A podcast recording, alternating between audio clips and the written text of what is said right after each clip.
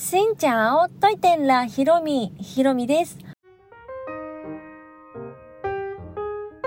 この番組は YouTuber、ブロガーであり、ベトナム旅行研究家のひろみが日々の出来事やベトナム旅行にまつわるお話をしています。毎週月水金、各種ポッドキャストとスタンド FM で配信をしています。今ですね、帰省から帰る車の中で収録をしています。今いるのが、読み方がね、すごい難しいんですけど、長篠設楽原というパーキングエリアにいます。多分、まだ愛知かな、うん、静岡に入ってないかな？入ってるかもしれませんが、そのあたりです。岡山から神奈川の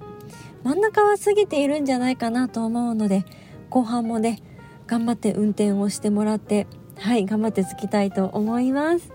というわけで、今日はですね、この年末年始の帰省、まあ、この三が日をのんびり過ごさせてもらいましたというお話をしようと思います。まあ、私はフリーランスという職でありますので、自分で休みを決めることもできるし、働こうと思えば毎日何時まででもできるしといった感じです。まあ、自分でね、管理をしなければいけないんですけど、編集の進みとかを考えて、この年末年始はやっぱりちょっとやりたいなと、仕事したいなと思っていたんですけど、やっぱり実家帰ったら、なんかオンモードになりにくいですね。せっかくの久しぶりの帰省なのに、ずっとパソコンの前でカチャカチャやってるのも居づらいなっていう気もするし、もう休みなよみたいな雰囲気に なるので、もうなかなか編集ね、ちょっとしようと思ってたんですけど、なかなかできる感じではなく。で、オンとオフってね、はっきりつけないと、しかも一回やり始めたら、まあ、せめて1時間、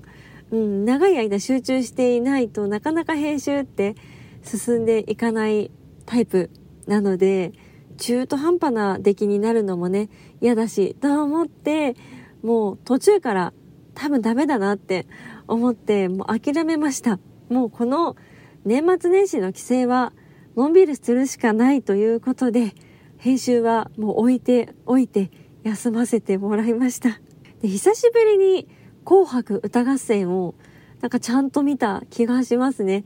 昔はもう当たり前のように見ていて、たま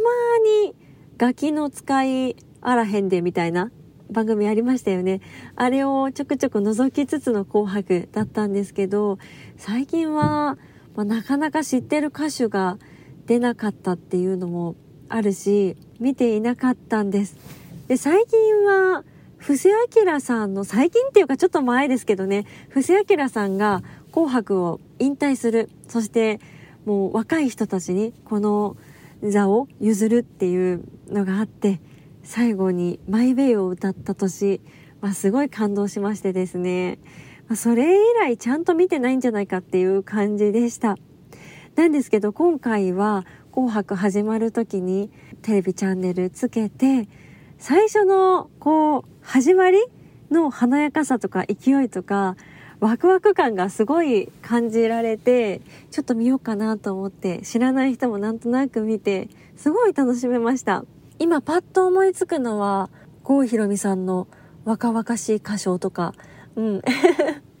もうとにかくね「紅白」なんか大泉さんの司会もとても楽しいし年末来たなって感じさせてもらいました。それで年が明けまして年明ける時はねジルベスターコンサートを見てこれは毎年ジルベスターかな？うんクラシックのコンサートがあるんですけど毎年年が変わる瞬間に曲が終わるっていうのをやっています。有名なんですかね？皆さん知ってますか？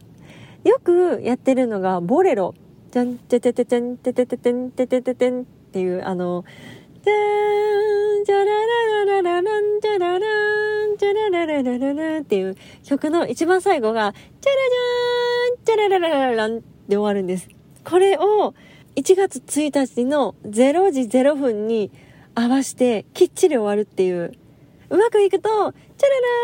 ーン、チャラララララン、パシャーン、おめでとうみたいな感じ。なんですけど、まあ、たまにね、これ、チャララーンでこう伸ばして、あー、あと3秒かな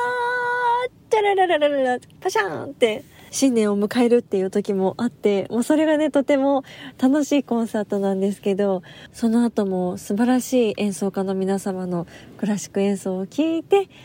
1月1日が始まるっていう、はい、そんな感じです。私はいつもこんな感じで新年を迎えるので、他の方、皆さん、ジャニーズとかやってるのかな？うん。ジャニーズとか、あと、さだまさしさんもなんかやってますよね。これは人によってだいぶ好み違うと思うので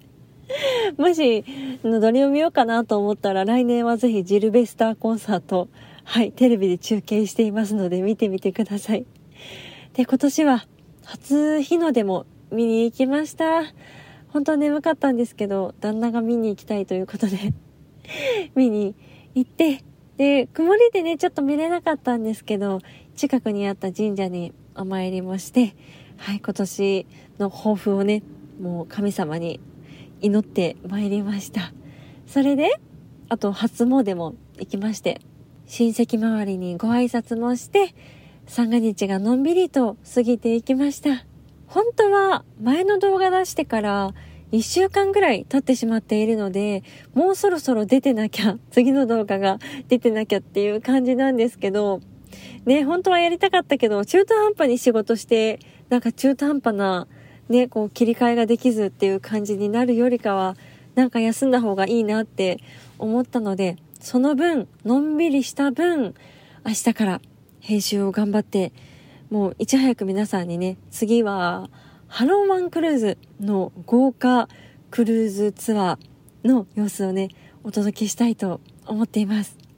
あと新年のイベントといえば、福袋。スタバの福袋をね、今年は買いました。いつも抽選？いつもというか、コロナ禍になってからなのか、いや、その前もあったかな？抽選が行われるんですけど、倍率が高くってなかなか、うん、当選しないって聞くので、まあ、去年も確か落ちたと思います。今年も、まあ難しいかなとか思って、あの、応募していたんですけど、当たりまして、で、郵送で1月1日の午前中届けてもらいました。まあ、その中身はね、サブちゃんの方で動画を出しているんですけど、ぜひ気になる方は見てみてください。かなり大当たりな中身な気がして。なんか、いつもは昔の2、3年前ぐらいに出した残っただるまのマグカップとかなんかそういうイメージ。で、まあそれもね、まあ十分可愛いんですけど、なんかもうちょっと違うのがいいななんて思っていたら今年は桜のタンブラーとか当たってとても可愛いものばっかり入っていたのででしかもあのお得感もあるものだったからとても新年から嬉しくなりました。もうそれしかまだ福袋買っていないのでで福袋って1月1日2日3日みたいな感じだと思うんですけどなんか最近は10日までやってたりとかね、結構期間も早めにやってたりとかしてずれてるところもあるので、せっかくだったら福袋もう1個ぐらいね、買えたらいいなと思っています。あとは初売りとか、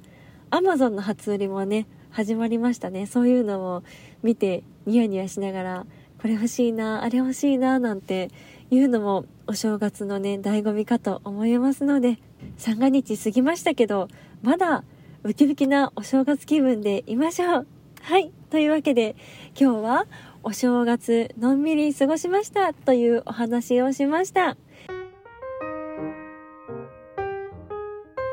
ちなみに、ベトナムは旧正月という方を大切にしているので、お正月は多分普通に過ごしていると思います。旧正月今年は1月22日なので、それがまあ、日本でいうお正月みたいなものがベトナムで行われる感じです。だからお正月2回感じたい方はベトナムの旧正月ベトナムというか中国から来てるから中国の春節、うん、をもう一回こう感じて